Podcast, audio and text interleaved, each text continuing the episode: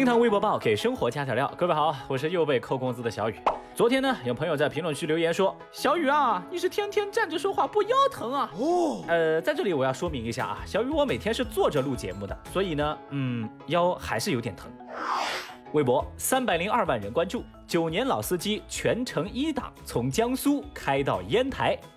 最近，民警在龙口港收费站执勤的时候，发现一辆刚驶出收费站的轿车发动机轰鸣声大，车速较低，声音异常。而在这条从江苏开往烟台的高速路上，它以慢到出奇的速度吸引了交警的注意。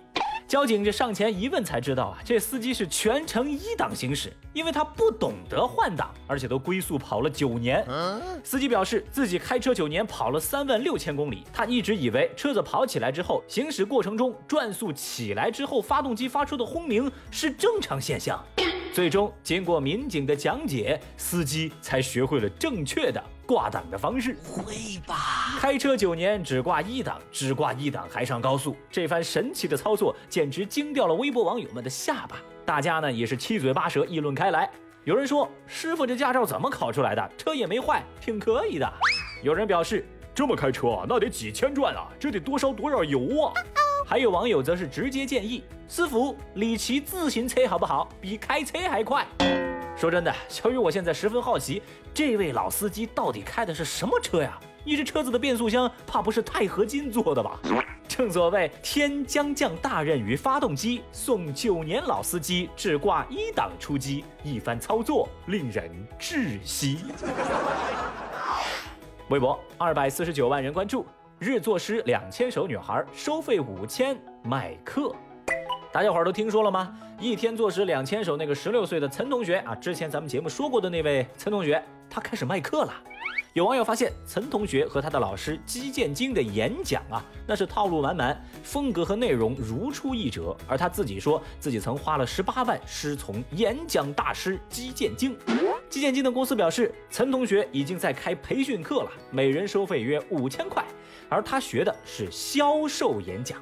岑同学在一次演讲当中表示，他今年的目标就是在八月份买一台两百万的玛莎拉蒂。哦，微博网友们听到了岑同学的小目标之后，那几乎是一边倒的嘲讽跟调侃。有人表示建议啊，直接保送浙大。你找谁呀？有网友留言说，玛莎拉蒂风评被害啊。而不少人的结论则是一个新的传销大师，他诞生了，坑爹呀！这位神童和他的演讲，小雨我是真的欣赏不来啊！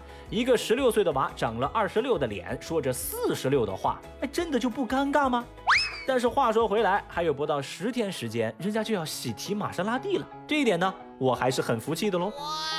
而且这两天神童们层出不穷，感觉热搜都不够用了。来，再给大家说一个。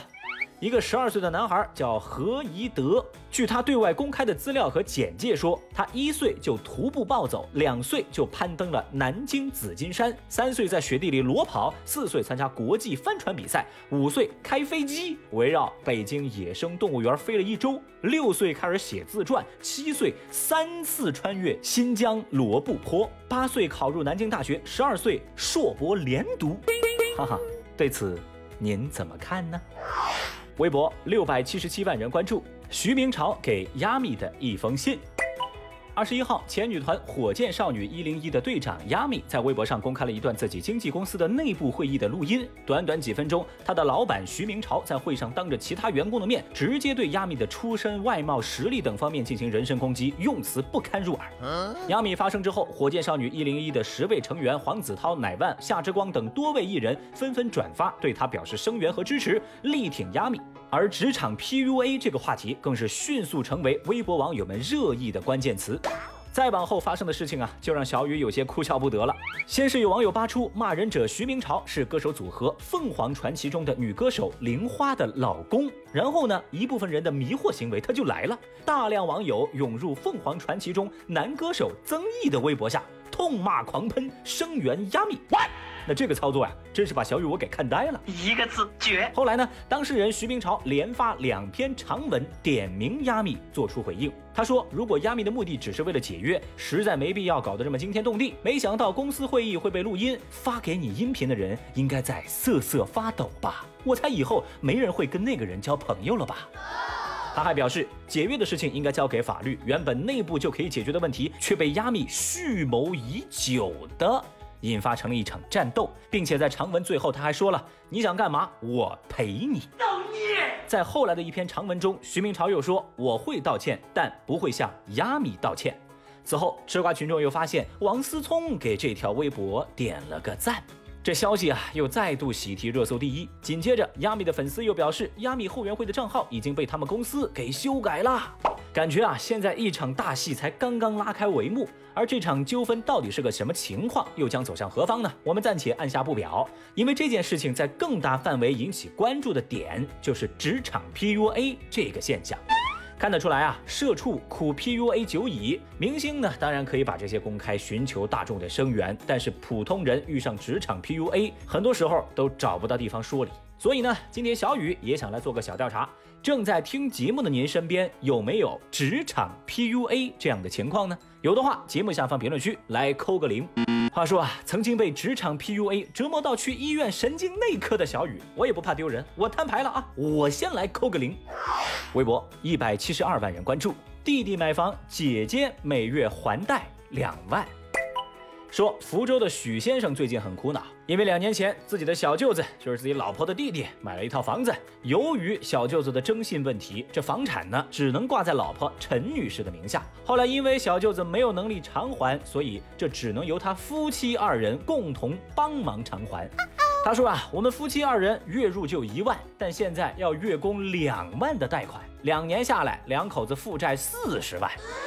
而许先生的妻子陈女士说呀，这是因为当初困难的时候，他的娘家有帮过他，所以现在作为回报，他要坚持帮助自己的弟弟。因为这件事情，夫妻二人现在是争吵不休，而这事儿呢，也闹上了微博热搜，成为了网友们争论的焦点。所以说，问题也来了，朋友们，正在听节目的您怎么看待这件事情呢？正所谓嫁人不嫁妈宝男，娶妻不娶伏地魔。不吹不黑啊，小雨觉得这许先生已经很够意思了，只希望债务能早日还清，能还这个家庭一个和睦呀。